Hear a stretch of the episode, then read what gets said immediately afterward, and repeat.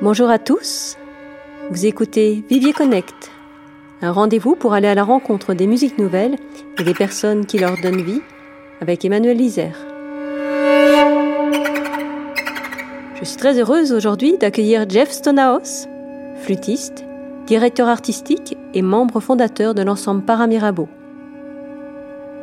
L'ensemble Paramirabeau se présente comme une voie pour la diffusion de la musique d'aujourd'hui et pour la promotion des compositeurs émergents.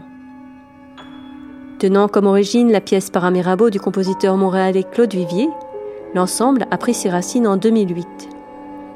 Depuis sa fondation, il s'est produit sur la scène locale, nationale et internationale dans le cadre de nombreux festivals. Il est depuis 2017 l'ensemble en résidence dans le cadre du stage Musique Nouvelle de l'Académie internationale de musique et de danse du domaine forgé.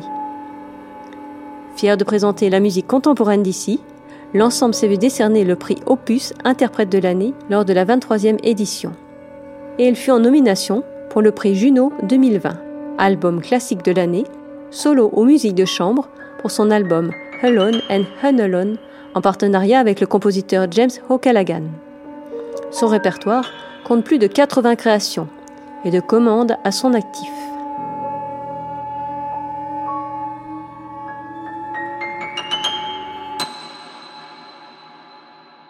Jeff, bonjour. Bonjour. Revenons euh, dix ans en arrière, Jeff. Euh, comment six jeunes musiciens décident-ils de créer un ensemble dédié aux musiques nouvelles? C'était un peu un, heureux hasard, disons. Euh, les membres fondateurs se sont rencontrés à l'intérieur du cours de musique contemporaine de Véronique Lacroix au Conservatoire de musique de Montréal. Par la suite, il y avait un, un désir de continuer à collaborer ensemble et donc d'essayer peut-être de commander des œuvres parce que c'était une formation euh, à l'époque flûte, euh, violon, violoncelle, piano. Donc en fait, le répertoire est très limité pour cette formation-là. On s'est vite rendu compte que ça nous prenait un clarinettiste, ça nous prenait potentiellement aussi un percussionniste pour ouvrir euh, tout le répertoire pour Ensemble Pierrot. Et euh, c'est un peu de là que c'est parti, en fait. On a commencé à faire nos premiers concerts à l'intérieur d'une demeure, en fait, une série de concerts qui se faisaient dans, dans mon loft à l'époque. Et euh, par la suite, euh, un premier album grâce au programme de jeunes volontaires. Pourquoi avoir choisi le nom de Paramirabeau euh, Certes, on pense à la pièce de Claude Vivier, du même nom, mais mais encore, est-ce que c'est simplement ce, lien-là? Euh, en fait, oui. Aussi simple que ça. Euh, dans ces premières années-là au conservatoire, la première œuvre qu'on avait jouée ensemble à quatre était Paramirabeau de Claude Vivier. Et euh, c'est de là qu'on tient notre nom. je dirais que Claude, Claude Vivier reste une figure qui a marqué l'histoire et l'imaginaire aussi de la musique québécoise entre autres. Le Vivier retient pas son nom du voisin non plus. Hein? Tout à fait. ouais.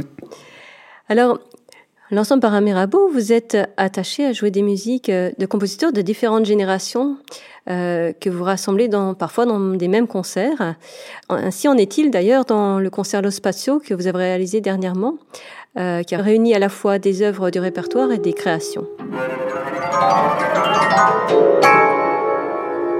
Dans ce concert, vous avez questionné le rapport entre la musique et l'espace, Qu'est-ce qui a déterminé euh, les choix de tes pièces, euh, justement, de ce mélange de pièces de répertoire et de, également de commandes?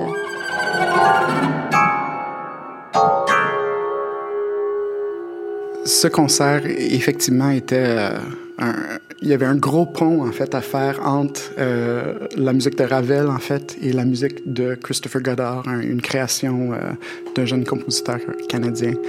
Euh, à l'intérieur de tout ça, je dirais que l'inspiration était surtout liée euh, à l'acoustique pour laquelle euh, le concert était conçu. Dans l'espace à l'île Tendre, dans l'église du Jésus, il y a une résonance de presque 7 secondes qui, qui est présente et donc ça veut dire qu'on peut jouer vraiment avec des musiques où le, le silence est, est présent parce que l'acoustique en fait nous aide.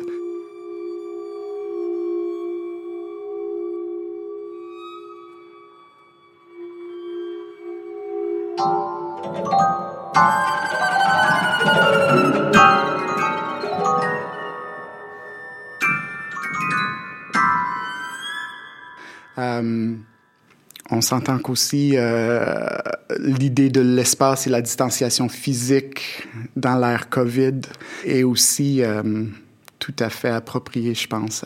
Mais ça, c'était vraiment un, hasard. Le, concert était prévu à, à l'avance et on, on s'est dit, ben, on, on le garde, c'est sûr, parce que la distanciation physique était déjà conçue à l'intérieur du programme euh, pour plusieurs des œuvres. Et du coup, quel est l'aspect de la dimension spatiale que vous avez souhaité explorer? La dimension spatiale était sur plusieurs plans, je pense. Euh, premièrement, l'espace en tant que tel est, est, un endroit particulier à Montréal parce que le public s'assoit en 360. Donc déjà, on a cette, cette espèce de euh, distinction-là où le rapport entre le public et le musicien est déjà un peu, un, peu inversé de, de ce qu'on est habitué. Il n'y a, pas de quatrième mur dans ce contexte-là. Le, public est carrément à l'intérieur de l'ensemble. Euh, de plus, au programme, euh, il y avait deux pièces, en fait, la pièce d'ouverture et aussi la, pièce de clôture qui explicitement euh, appellent à une distanciation physique des musiciens. Il y a une volonté d'aller se rapprocher du public euh, en jouant au cœur du public pour leur faire vivre une autre expérience? Surtout pour leur faire vivre une autre expérience, euh, oui, euh, pour, pour euh, essayer peut-être de briser un petit peu ce, ce, genre de quatrième mur qui est présent souvent dans les concerts. Je dirais depuis, depuis nos tout débuts, ça c'est quelque chose que Paramirabeau vise vraiment à on vise à aller chercher un peu plus démocratiser euh, la musique contemporaine. Et en, changeant l'atmosphère, en, brisant un petit peu peut-être le, décorum qui, qui est relativement rigide en fait euh, en musique classique, euh, moi je pense qu'on se rapproche de notre public. Il y a plein de gens qui sont très curieux, mais que leur goût en musique reste très carré seulement parce que ils n'ont pas eu l'occasion d'avoir une petite expérience qui a fait Ouh, oh, ça, j'aimerais ça faire ça encore.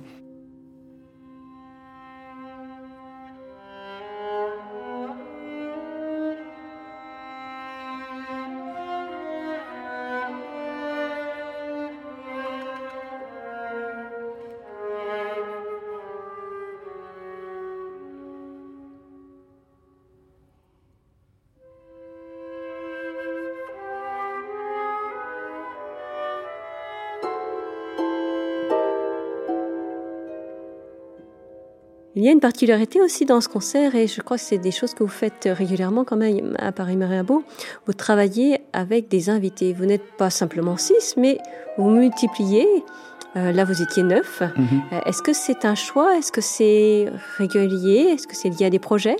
Une, une, chose qui revient dans, dans, nos premiers dix ans et que moi j'espère qu'on va continuer à, à faire, c'est les collaborations.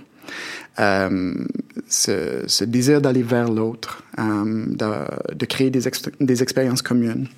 Et euh, dans le contexte du concert Lo Spazio, on, a invité la harpiste Robin Best de Projet ISO et l'altiste Jennifer Thiessen, aussi le violoniste Hubert Brizard, pour venir se greffer. Donc, en fait, notre, notre ensemble Pierrot devient même presque un petit orchestre, en fait, pour, pour pouvoir aussi euh, donner au, public l'expérience de d'autres timbres peut-être un peu plus subtils que, ce, qui est euh, présent habituellement à l'intérieur de notre ensemble.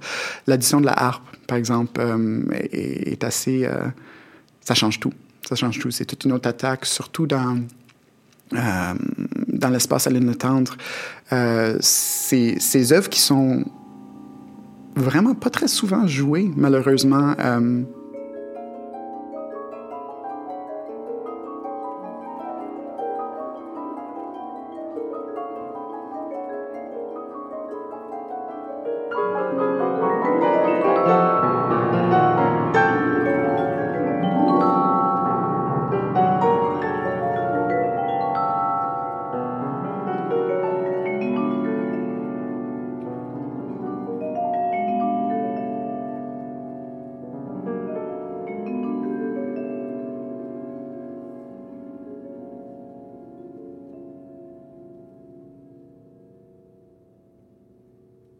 Alors, un autre aspect, il y a à la fois des mélanges de générations. et parce que là, on avait vraiment Ravel, mais on avait une commande à un jeune compositeur. Alors, j'ai plusieurs questions qui me viennent. Cette volonté de rattacher justement à des pièces plus anciennes euh, jusqu'à celles d'aujourd'hui de création, c'est quelque chose qui est important pour euh, l'ensemble Paramirabeau Ou ça serait simplement jouer des créations qui seraient préférables?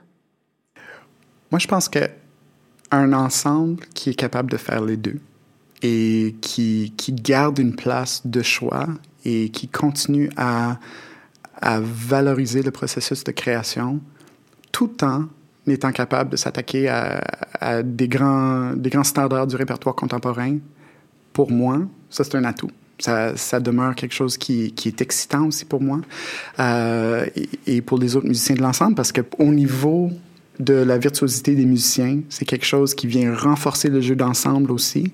Et en fait, c'est quelque chose qu'on, à la suite, on amène euh, ce, cette rigueur-là aux créations qu'on joue aussi. Est-ce qu'il y aurait quelque chose aussi qui aurait à voir avec euh, la notion d'histoire? Parce que finalement, si on faisait des créations, elles seraient toujours là, mais euh, on oublierait ce qui se serait passé avant. Est-ce que tu penses qu'il y a des, des, liens entre ces œuvres justement qui parcourent l'histoire? Oui, absolument. Et, non seulement ça, je pense que c'est très important de rejouer les œuvres. Euh, je pense que le piège dans lequel on, retombe souvent comme comme producteur d'événements en musique nouvelle, c'est on doit toujours faire quelque chose de nouveau. Mais si on est toujours en train de que jouer du nouveau, la pièce qu'on a jouée l'année passée, qui était vraiment excellente, ben, elle n'a plus de vie. Il faut, faut, continuer à faire vivre les œuvres euh, qui résonnent.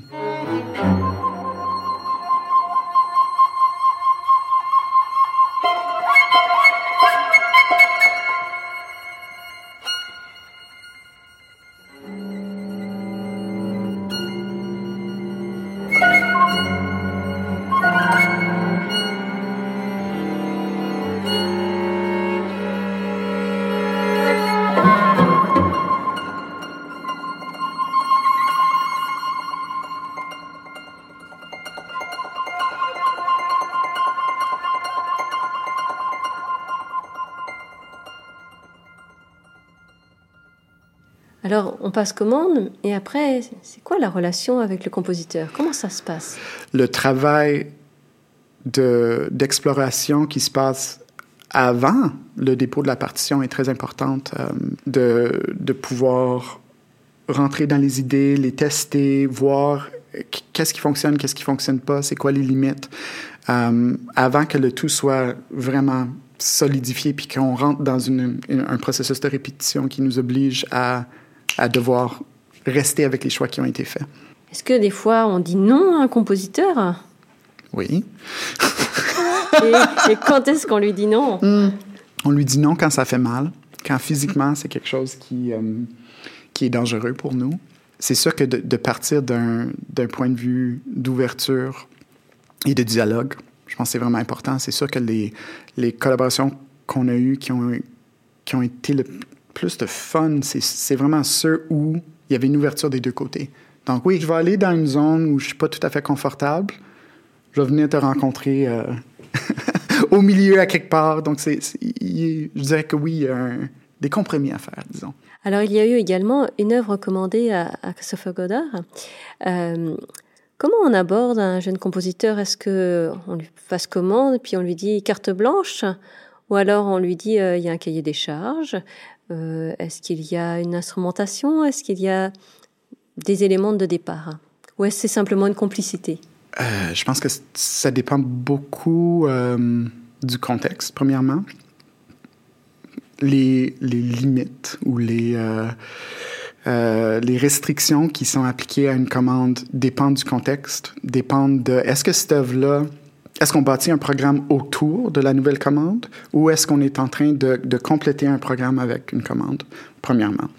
Euh, dans le contexte de l'Ospazio et, la commande qui a été placée à Christopher Goddard, euh, c'était carrément de faire une, réponse à l'œuvre de Ravel. Donc, en fait, on a l'œuvre la plus ancienne du programme qui inspire et, informe, en guillemets, euh, la plus récente. Et est-ce que euh, on a envie qu'il y ait des réminiscences euh, de l'un dans l'autre ou est-ce qu'on lui laisse libre cours? Oh, ça c'est libre cours. Je pense que et, on, on l'entend quand même dans la pièce à Chris qu'il y a des moments qui sont très inspirés de Ravel au sens large. Mais euh, il n'y a pas vraiment utilisé de citation, mis à part euh, peut-être l'utilisation des instruments. On, entend euh, une, des longues sections de, de duos euh, de bois qui, qui évoquent vraiment le début du Ravel, qui commence avec ces deux instruments-là.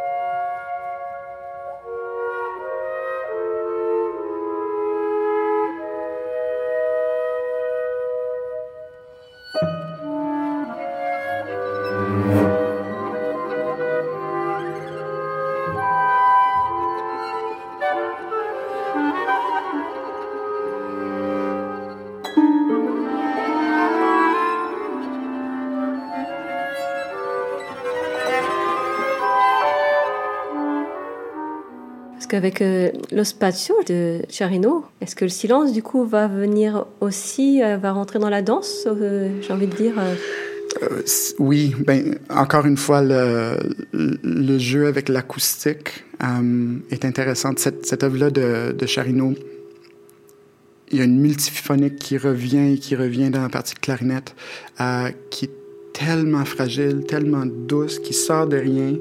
Et dans l'acoustique, de l'espace à l'île tendre, c'est magique, ça. Parce, parce qu'on on peut y aller vraiment euh, dans les extrêmes de nuances et l'acoustique nous accote et nous aide, en fait, avec ça. Euh, le concept du concert Lo Spazio était, oui, un, une référence à la spatialisation, mais aussi à ce jeu de silence, d'espace en musique. Euh, et c'est présent aussi dans les, pièces de Takamitsu qui sont aussi au programme. Euh, euh and then, euh, le trio de, Takamitsu est magnifique sur ce plan-là pour alto, harpe et flûte. le jeu de silence, le jeu de blend, les moments de, de nuances douces sont tellement magiques. Je veux dire que dans ces musiques d'aujourd'hui, euh, on vient nous chercher dans l'aspect sensitif, euh, j'ai presque envie de dire sensuel, euh, épidermique finalement? Est-ce que ça, c'est justement une approche qu'on peut avoir près du public, d'aller chercher cette, cette, émotion du, de l'infiniment sensible?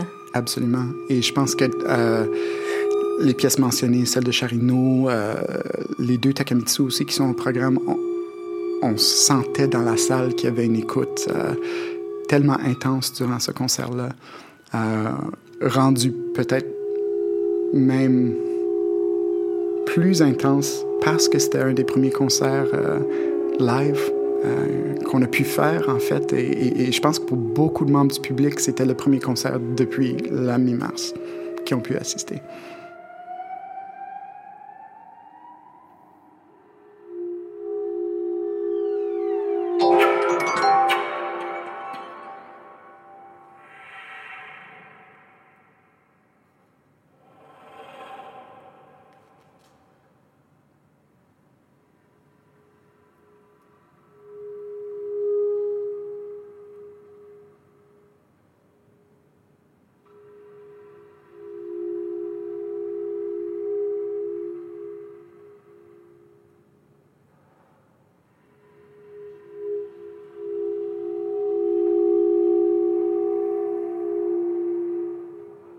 C'est comme si on n'avait plus ces contacts ces derniers mois et que finalement ça venait réveiller cette sensibilité accrue, -hmm. euh, et notamment à travers ces pièces euh, euh, qui étaient présentes dans, dans le concert.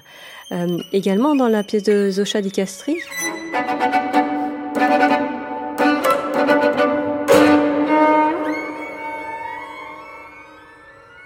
Est-ce qu'on retrouve cette forme de l'espace, justement, euh, épidermique, et de quelle manière? Il y a une espèce de, de ré pédale très, très doux qui, euh, qui est presque toujours, toujours présent. Et parce que les vents sont placés à l'extérieur du public, ça fait que, en fait, le public est enveloppé et tenu presque par... Euh, euh, ce genre de pédale, ce genre de pédale continue.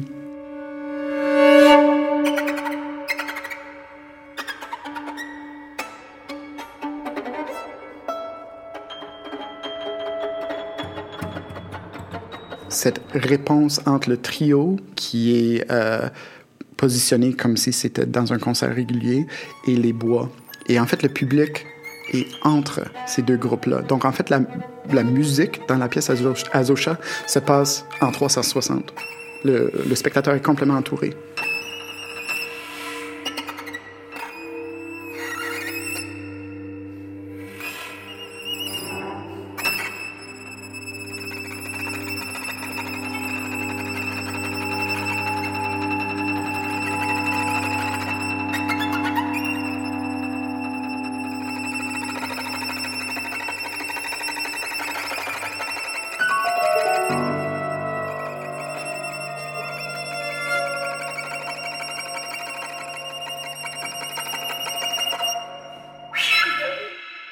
Des moments les plus, les plus intenses de ce concert-là était en fait le trio de, Takemitsu. Des, des moments tellement intenses d'unisson, mais aussi on a, on a vraiment osé d'aller dans les extrêmes de nuances. Puis je dirais que c'est ça, euh, c'est ça qui était tellement le fun avec ce programme-là. On, on, on sentait une certaine liberté par rapport à ça, à cause de l'acoustique et à cause de la façon que tout résonnait dans l'espace.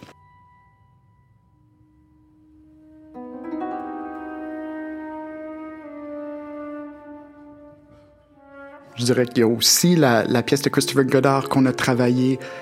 Euh, il y a une section centrale avec une métrique changeante, avec des accents déplacés, euh, que, que ça, dans l'espace de l'Église, c'était tellement un grand défi.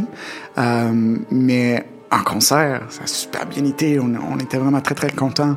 Et, et l'effet de la spatialisation des musiciens euh, ajoutait à l'expérience de ça. Euh, et par rapport au défi, mais aussi dans l'expérience, je pense, pour le spectateur.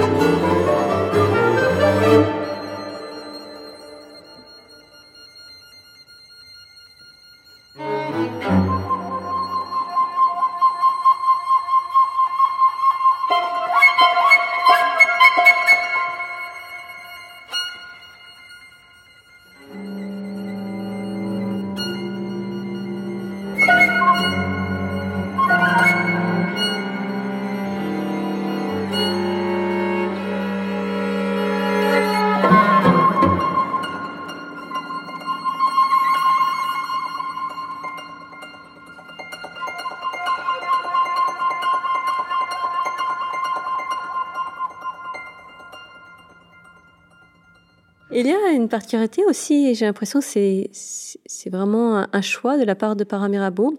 Euh, on constate dans vos programmations, en fait, que les compositrices femmes euh, sont régulièrement présentes. Euh, est-ce important pour vous? C'est très important pour nous. Euh, je dirais que il est temps. Il est temps que, que notre milieu se réveille, qu'on soit rendu en 2020 et qu'il y ait moins de 3% d'une programmation qui est de compositrice. Je comprends pas. Euh, pas juste en musique nouvelle, mais en musique classique. Euh, si on regarde la programmation des grands orchestres, c'est, pour moi, c'est, euh, ça reflète zéro la société dans laquelle on vit. Il n'y a aucune excuse.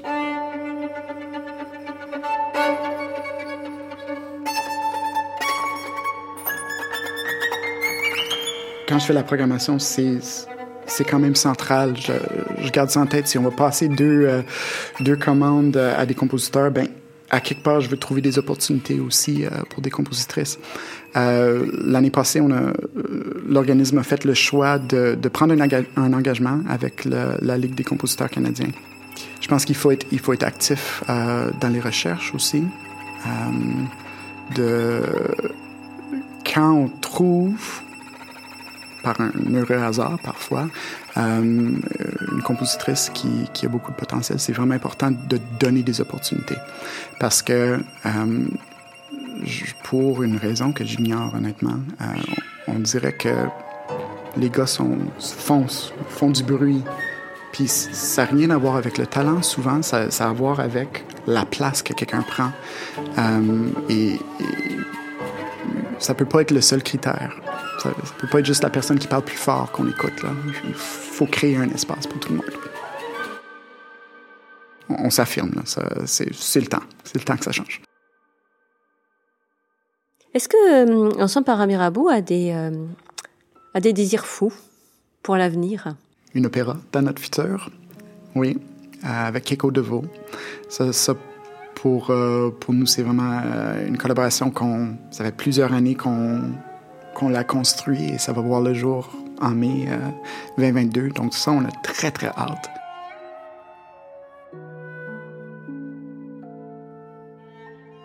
D'autres albums aussi. Ça, on a eu un petit, euh, un bel avant-goût avec Alone and Alone et la collaboration avec James O'Callaghan. Et euh, j'aurais envie qu'on qu aille dans cette direction-là un peu euh, d'album portrait avec euh, d'autres compositeurs.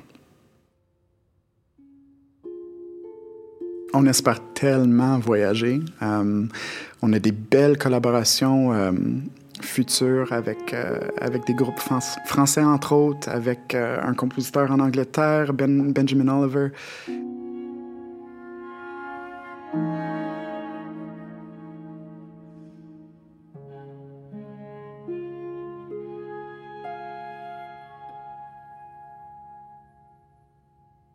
Jeff, quand, on t'écoute, on sent qu'il y a une, jubilation de jouer. Qu'est-ce qui te crée cette, ce plaisir euh, particulier? Pour moi, ça demeure les expériences de musique de chambre qui sont les plus puissantes, en fait. Euh, les, moments de rencontre avec quelqu'un d'autre où on réussit tellement un beau blend ensemble ou, ou juste une attaque qui est juste bang, parfait en même temps. Euh, pour moi, c'est, je sais pas, c'est une façon de, d'avoir une expérience avec un autre être humain qui est pareil. Je sais pas, une, façon de raisonner avec quelqu'un, d'être tellement euh, à la même place, en même temps que quelqu'un que euh, on partage la même expérience et, en fait, on crée de la musique comme si on n'était qu'une personne. Merci de votre écoute à tous à la rencontre des musiques nouvelles et des personnes qui leur donnent vie. Retrouvez le concert Lo Spazio, présenté le 11 septembre dernier dans le cadre de la saison du Vivier. Il est disponible en VOD sur le site du Vivier, dans notre espace concert en ligne et sur le site de l'ensemble Paramirabeau dans l'espace abonnement. Tous les détails sur levivier.ca. Restez à l'affût de nos prochaines éditions du Vivier Connect. Un rendez-vous incontournable pour découvrir les musiques nouvelles.